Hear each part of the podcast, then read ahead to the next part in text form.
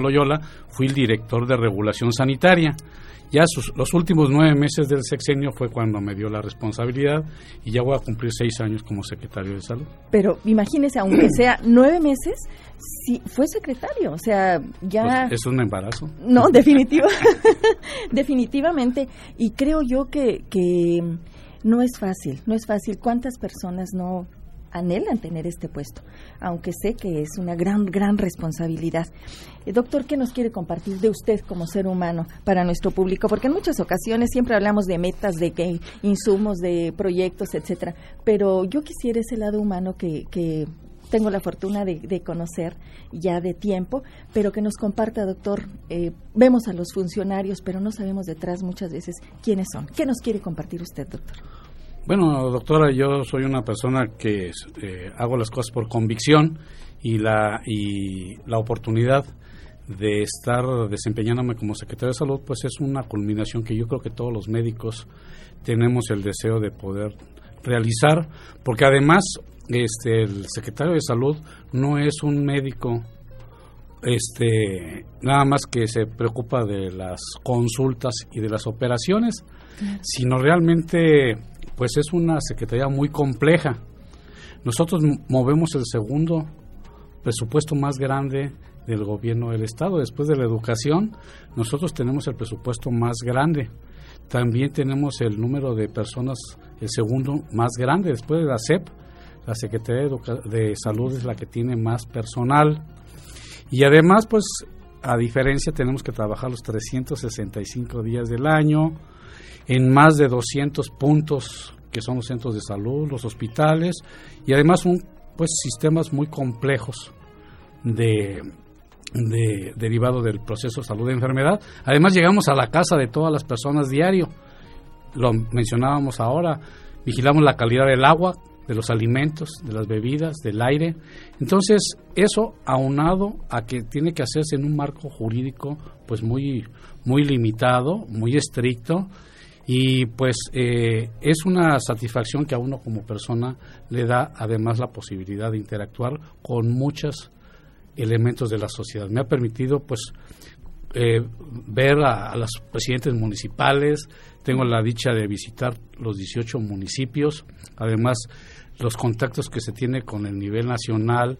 Y pues se ve que eh, en todos lados se esmeran por tener el mejor de los sistemas de salud y pues nosotros no nos quedamos atrás. Nosotros nos pusimos como meta ser los primeros del país, porque queremos ser eh, este, en Querétaro los mejores en salud. Estamos haciendo lo posible y además pues ha habido situaciones virtuosas como el hecho de que se decidiera pensar en salud. Ya se había pensado en educación, ya se tenía cubierta el preescolar, la primaria, la secundaria, las universidades, pero pues todavía no teníamos cubierta la salud. Y ya tenemos este eh, ya nueve años trabajando intensamente a nivel federal, estatal y municipal para que nadie se quede sin una cobertura, ya sea que tenga usted seguro social, ya sea que tenga ISTE o que se tenga el seguro popular. Es decir, todo mundo puede optar por los servicios privados, no estamos peleados con nadie, pero sí tenemos que tener la seguridad por pues por convicción, porque somos unos convencidos de que debe haber un solo tipo de mexicanos, los de primera. Y todos somos mexicanos de primera y no podía ser posible que unos tuvieran servicios médicos y otros no. Entonces ya con esta cobertura se garantiza un esquema básico de protección que seguramente va a representar una ventaja ahora en estos tiempos de crisis económica, va a representar que realmente podamos afrontar con mejores posibilidades estos retos. Bien, doctor, usted hablaba del seguro popular. ¿Cómo está yendo en este, en este programa, doctor? Todo un reto y realmente se tiene una cobertura eh, ya amplia para, para pues nuestros, nuestros mm, ¿qué será? queretanos que, que no tienen el acceso a estos servicios de salud institucionales o, la, o el, el, nivel económico para acceder a los privados. ¿Cómo va en cuanto al seguro popular, doctor? yo primero quiero que, que, quede bien claro que este, nosotros hacemos un, un esfuerzo básico eh, dicen que lo que sirve para todo no sirve para nada. Bueno, el seguro popular es la parte médica de los esquemas de seguridad social. El seguro popular no tiene que ver nada con vivienda. con prestaciones económicas como son incapacidades o pensiones. Claro, claro. El Seguro Popular es un esquema, un paquete de 250 acciones médicas que le, que le aseguran la atención y el cuidado aproximadamente del 95% de los problemas de salud que pueda tener las personas. Y si no, no, no abarca todo. ¿Por qué? Porque no tenemos dinero para todo. Es decir, hay enfermedades que todavía no existen. No podemos decir que la vamos a atender si todavía no. Entonces ahora con mucha responsabilidad se tiene una cantidad de dinero suficiente para resolver el 95% de las enfermedades. Quedan fuera de ese porcentaje enfermedades raras, pero que también estamos atendiendo de manera responsable. Hasta que tenemos el dinero, hay el compromiso legal de poderlo atender, como es el caso de el cáncer de mama, el cáncer cervicuterino, el cáncer de todos los niños menores de 18 años, el VIH-Sida. Son enfermedades que hasta que se tiene el dinero por parte del gobierno, es cuando entonces hay el compromiso de atenderlos a todos. Sin embargo, a todos los atendemos en el resto de las enfermedades que no están cubiertas. ¿Hasta dónde? Pues hasta donde nos alcanzan los recursos. Entonces, de esa manera no somos demagógicos. Además, pues estamos tratando de mejorar todo lo que teníamos. En este momento, de los cinco hospitales que tiene la Secretaría aquí en Querétaro, cuatro están en, en reconstrucción. Aquí el propio Hospital General de Querétaro, el, Hospital de San Juan del Río está en obra, Cadereyte está en obra, Jalpan está en obra. 150 centros de salud se están remodelando. Entonces, primero tenemos que recuperar lo que estábamos retrasados. Luego estamos equipándolos. Y en tercer lugar, estamos regularizando los recursos humanos conforme vamos teniendo dinero. Claro. ¿sí? No podemos tener ahorita, contratar al doble de personal. ¿Por qué? Pues porque no tenemos recursos económicos. Pero conforme vamos teniendo, Primero es arreglar los hospitales, las unidades, tener medicamentos. Y ya el próximo, dentro de uno o dos años, ya no, ya están todos los hospitales y todas las unidades reconstruidas. Ah, pues ese dinero se va a ir a seguir regularizando los recursos humanos. Es decir, esto es un, esto es un barril sin fondo. Siempre va a haber retos y siempre vamos a tratar de afrontarlos, pero con realidad. Y pues deseando que todo se haga lo más rápido y, de mejor manera. Tenemos programas de calidad, damos más de dos millones de servicios. Obviamente llegamos a tener fallas, pero primero queremos reconocer que tenemos fallas y buscar que cada vez sean el menor número de fallas y, lo menos trascendente. Sí, doctor, realmente, ¿quién no tiene fallas? Está manejado esto por humanos. Entonces, uno idealmente quisiera la perfección, pero no es posible eso en ningún, en ningún aspecto. Y hablando de retos, doctor, ¿cuál ha sido, cuáles han sido los principales retos a los que usted se ha enfrentado en esta, en esta administración de la Secretaría de Salud? Bueno, este, creo que lo principal es entender que eh, salud somos todos. Si, por ejemplo, los accidentes, que lamentablemente la gente llega herida o que fallece. Bueno, no lo vamos a resolver con medicinas, lo vamos a resolver con la participación del propio individuo, que el propio individuo se cuide, lo mismo su familia, lo mismo las autoridades escolares, de tránsito, municipales. Entonces, eh, nosotros hemos buscado mucho desmedicalizar los servicios de salud. Si bien es cierto que el médico es importante en el proceso de la salud, importantes somos todos los demás. ¿sí? Y el más importante de todos es el propio paciente. Por eso eh, hubo un hecho histórico el año pasado que fue la modificación a la ley para prohibir el que se fume en sitios cerrados. La primera causa de cáncer la genera el fumar y era incongruente de que no hubiera una ley que limitara la práctica de fumar en sitios cerrados.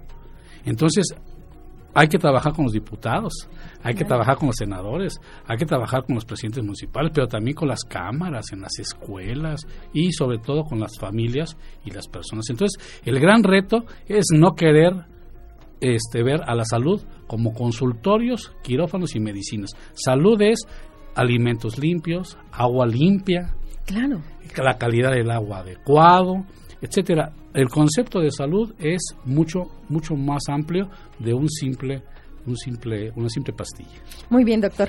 Pues bien, amigos, vamos a un breve corte y regresamos a Salud Integral, Vida y Familia con el doctor Rafael Asensio Asensio, secretario de Salud, que el día de hoy nos está acompañando. Llámenos al 215-2236 y 215-2106. Bien, amigos, pues Gracias por continuar con nosotros. No olviden que pueden consultar la página del programa y escuchar las veces que ustedes gusten esta y nuestras entrevistas anteriores. Nuestra página es www.saludintegralvidifamilia.com. Doctor Rafael Asensio, hace rato preguntábamos qué nos quiere compartir. A mí me gustaría que nuestro público supiera dónde nació usted, dónde estudió. Bueno, yo soy de Ciudad de México y estudié en la Universidad Nacional Autónoma de México la la este, carrera. Mi especialidad la hice en Guadalajara, en la UDG. Estuve en la clínica 14 allá en, en Tlaquepaque. Y aquí en Querétaro hice la maestría en ciencias, aquí en la Universidad Autónoma de Querétaro. Perfecto, doctor. ¿Cuántos años tiene viviendo en Querétaro? Fíjese que ya tengo 28 años, ya este, tengo inclusive mi hijo eh, el tercero nació aquí en la ciudad de Querétaro. Ya queretano. Es de los queretanos por adopción y por convicción. Así es, y muy, orgulloso. Gracias, sí, doctor. Doctor, sé que, como ahorita nos lo comenta, usted es especialista en medicina familiar. ¿Qué tanto esa especialidad le ha dado herramientas para el éxito en su difícil labor como secretario de salud? Pues mire, la vida lo va llevando a uno, este, a veces por donde uno originalmente no lo había intentado. Y una de las grandes este, sorpresas al hacer medicina familiar fue precisamente observar la enfermedad, pero en las tres esferas, tanto en lo orgánico, pero también en lo que se refiere a los sentimientos, es decir, lo que siente el paciente, y además lo, que siente la sociedad, es decir, el aspecto, lo que siente la familia.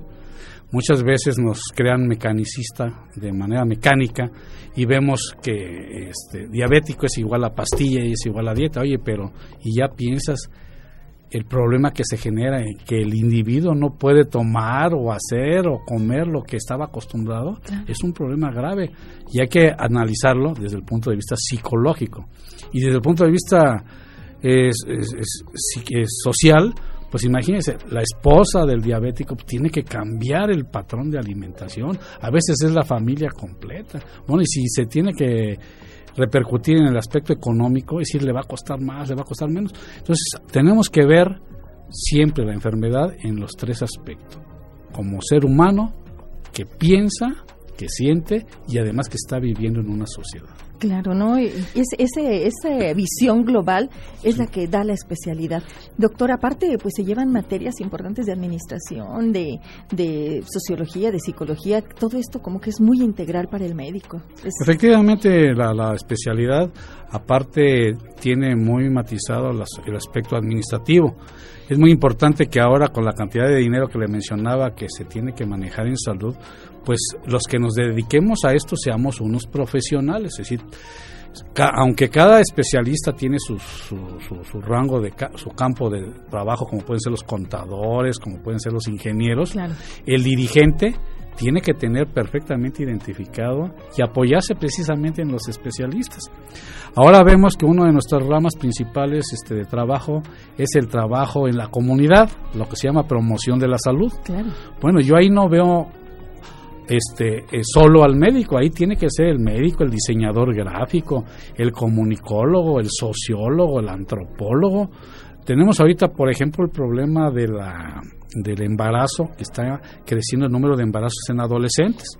Por instrucciones del señor gobernador me pidió, oye, pues hagan una investigación por qué es ese fenómeno. Y estamos próximamente convocando precisamente a toda las personas especialistas en ese tema para que nos aporten este, experiencias y podamos entonces tener un trabajo de mayor calidad.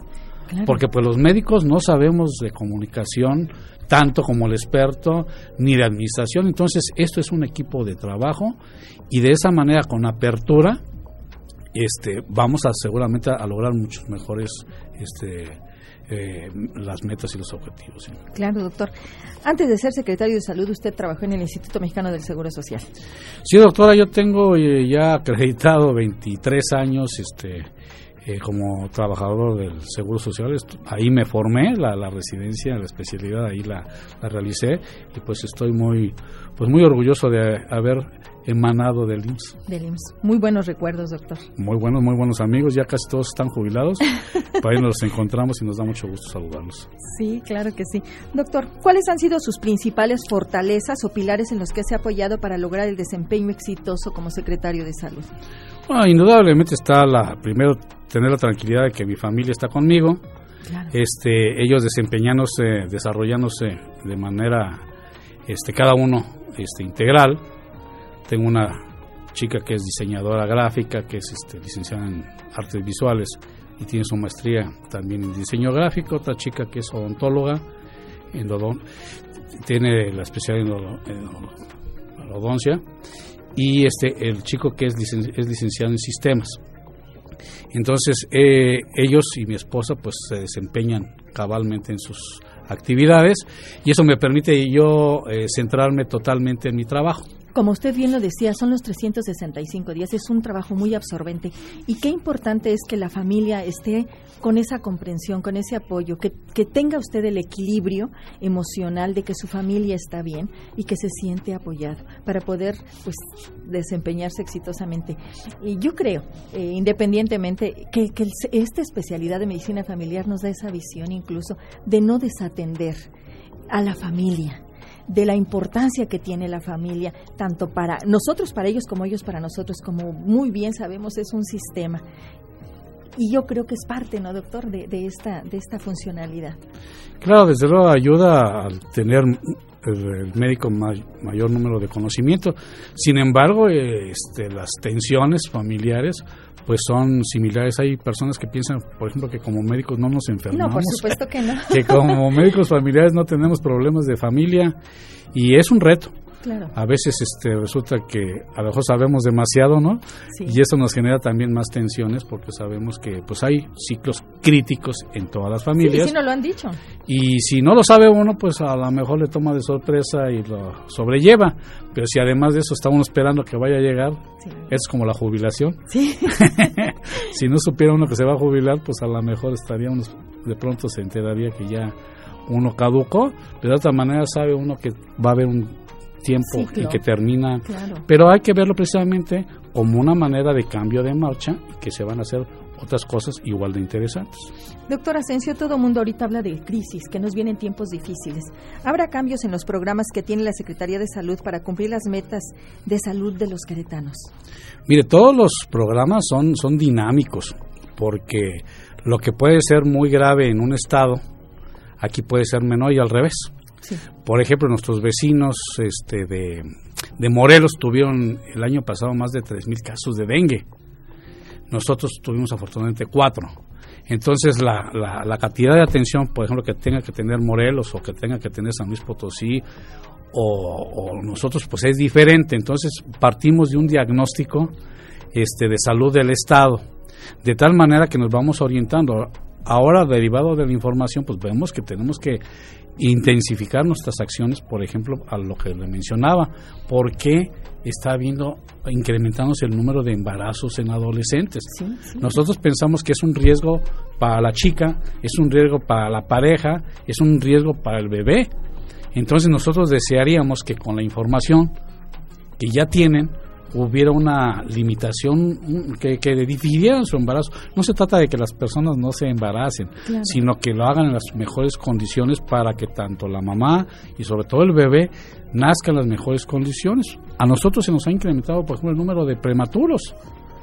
Pues sí, y aunque ahora ya está financiado la atención de todos los prematuros, pues la verdad es que un bebé de 650 gramos y tiene un riesgo para su salud muy grave.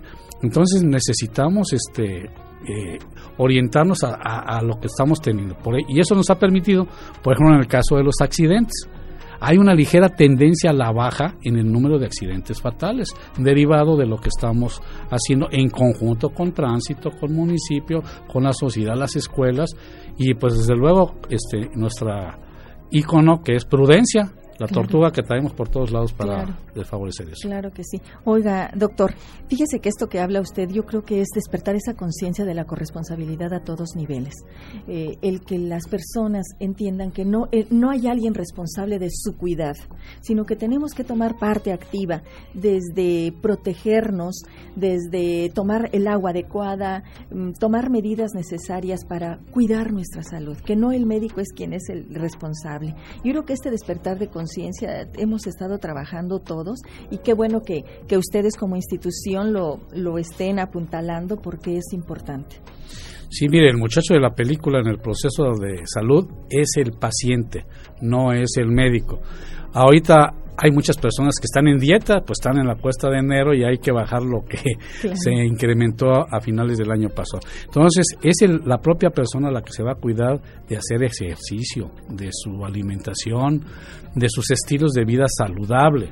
Es el propio individuo el que va a diferir quizá la presencia de una diabetes que si, que si por estar obeso le va a aparecer a los 35, 40 años, a lo mejor si está en peso le aparece ya a, los, 50. a los 50, 60 años. Está, está comprobado que si a una persona se le diagnostica diabetes después de los 50 años, su esperanza de vida es similar a, que, a que no a la persona que está sin diabetes. Sin embargo, una persona de menos de 30 años diabético su pronóstico es bastante sombrío porque hay muchas posibilidades de que quede ciego, que quede lesionado sus riñones y necesite trasplantes, este, trasplantes o la diálisis o que quede ciego, etcétera. Entonces, eso tiene que ser corresponsabilidad de todos. Claro.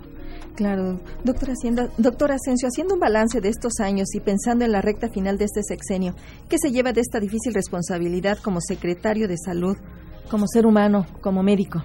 Bueno, realmente es una es una experiencia formidable. Le reitero la posibilidad de interactuar este, eh, con gente tan valiosa de la sociedad, con compañeros como son las personas de gobierno del Estado, este, con el tener el apoyo del señor gobernador.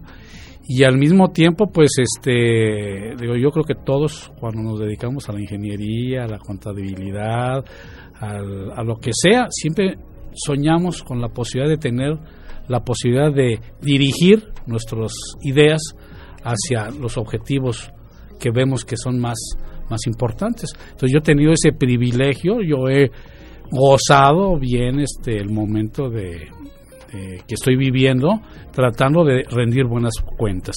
Mi intención es al término de la administración yo andar en la calle como lo he hecho toda mi vida y este porque Seguramente no logré hacer todo lo que quisiera, pero fue mi mejor intención en un marco de provida. Y me queda claro, doctor, y porque lo conozco, sé que usted es un enamorado de la medicina, de la medicina familiar, de que lo que se hace con amor da muchos frutos, doctor. No hay nada mejor que, que, hacer las cosas por convicción y con amor, porque eso nos va dando satisfacciones y vamos caminando hacia adelante. Doctor, si a usted lo invitaran para continuar como secretario de salud en este otro sexenio, ¿usted aceptaría? Yo creo que todo es por ciclos y por convencimiento creo que esto debe de ser también este cambiante. Sí, tiene que refrescarse y yo creo que hay mucha gente joven, muy talentosa, este, que tiene que ir sustituyendo. Así que no creo yo en la necesidad de que uno se eternice en ningún sitio. Perfecto, doctor. Doctor Rafael Asensio, muchísimas gracias por su apoyo a este programa y por su preocupación y ocupación para que los queretanos contemos con los mejores servicios de salud y la oportunidad de tener una mejor calidad de vida, que creo que es el reto de, de usted. Muchas gracias por estar aquí con nosotros, doctor. Fue un placer compartir esta, esta media hora de salud integral, vida y familia. Al contrario, gracias a ustedes, aquí a la estación y sobre todo pues gracias a los queretanos que creen en nosotros y, y pues con la participación, como lo hemos mencionado, juntos de ciudadanía, eh, autoridades y, y, nosotros en este caso en salud, seguramente vamos a lograr vivir más años y en mejores condiciones. Bien, doctor Asensio, muchas gracias. Amigos, rápido les comparto este bello pensamiento de la Madre Teresa de Calcuta. El fruto del silencio es la oración. El fruto de la oración es la fe. El fruto de la fe es el amor y el fruto del amor es el servicio. Queridos radioescuchas, la manera de poner a prueba el valor de servir a los demás consiste en observar si día a día se sienten más tranquilos, más contentos, más felices. Dicen que los que no viven para servir no sirven para vivir. ¿Ustedes qué opinan? Por hoy es todo. Gracias a los que hacen posible este programa. Yo soy la doctora Irma Quintanilla González y los espero primero Dios la próxima semana con otra interesante entrevista.